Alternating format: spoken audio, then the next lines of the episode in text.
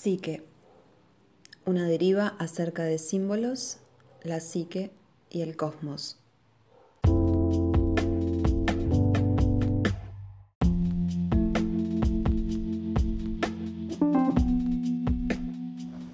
La importancia de los sueños. El hombre emplea la palabra hablada o escrita para expresar el significado de lo que desea transmitir. Su lenguaje está lleno de símbolos, pero también emplea con frecuencia signos o imágenes que no son estrictamente descriptivos. Algunos son meras abreviaciones o hilera de iniciales, como ONU, UNICEF o UNESCO.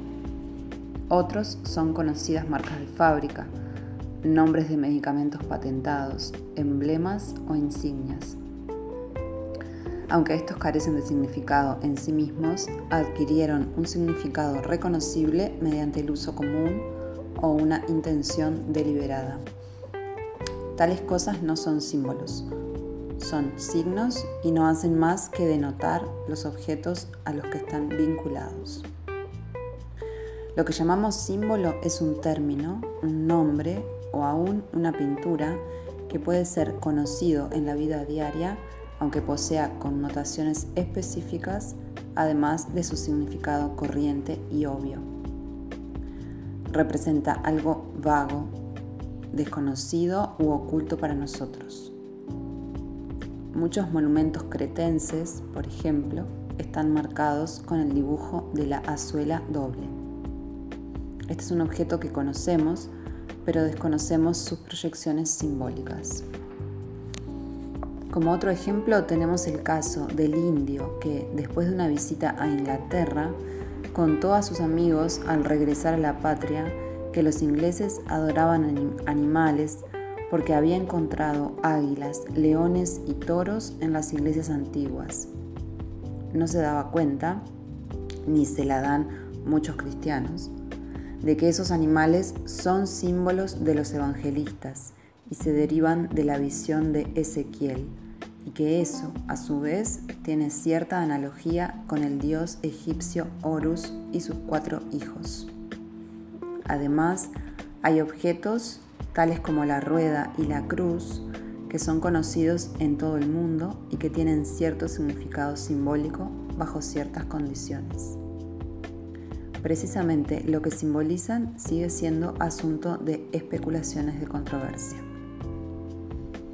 Así es que una palabra o una imagen es simbólica cuando representa algo más que su significado inmediato y obvio. Tiene un aspecto inconsciente, más amplio, que nunca está definido con precisión o completamente explicado. Ni se puede esperar definirlo o explicarlo. Cuando la mente explora el símbolo, se ve llevada a ideas que yacen más allá del alcance de la razón la rueda puede conducir nuestros pensamientos hacia el concepto de un sol divino, pero en ese punto la razón tiene que admitir su incompetencia. El hombre es incapaz de definir un ser divino. Cuando, con todas nuestras limitaciones intelectuales, llamamos divino a algo, le hemos dado meramente un nombre que puede basarse en un credo, pero jamás en una prueba real. Como hay innumerables cosas más allá del alcance del entendimiento humano, usamos constantemente términos simbólicos para representar conceptos que no podemos definir o comprender del todo. Esta es una de las razones por las cuales todas las religiones emplean lenguaje simbólico o imágenes. Pero esta utilización consciente de los símbolos es solo un aspecto de un hecho psicológico de gran importancia el hombre también produce símbolos inconsciente y espontáneamente en forma de sueños.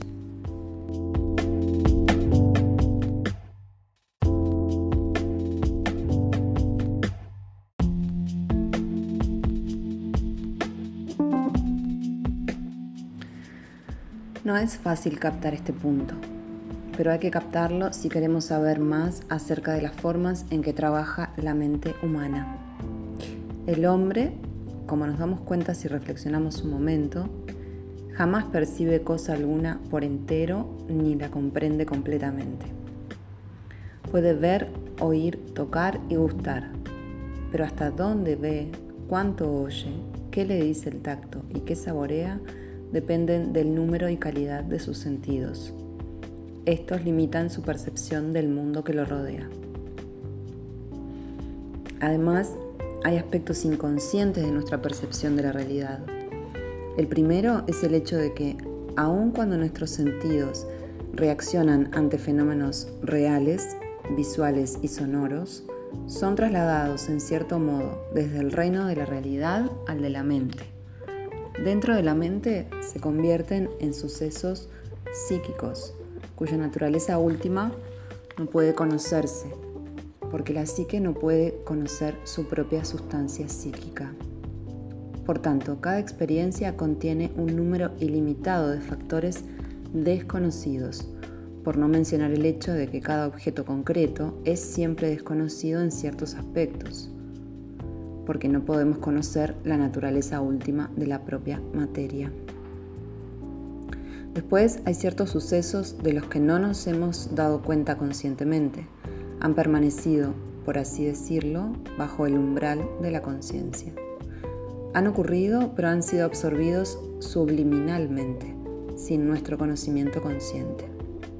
Podemos darnos cuenta de tales sucesos solo en un momento de intuición o mediante un proceso de pensamiento profundo que conduce a una posterior comprensión de que tienen que haber ocurrido y aunque primeramente podamos haber desdeñado su importancia emotiva y vital, posteriormente surgen del inconsciente como una especie de reflexión tardía.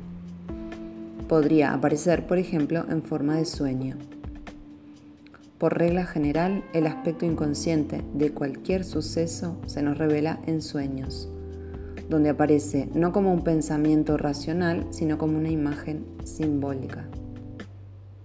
Como cuestión histórica, fue el estudio de los sueños lo que primeramente facilitó a los psicólogos investigar el aspecto inconsciente de los sucesos de la psique consciente.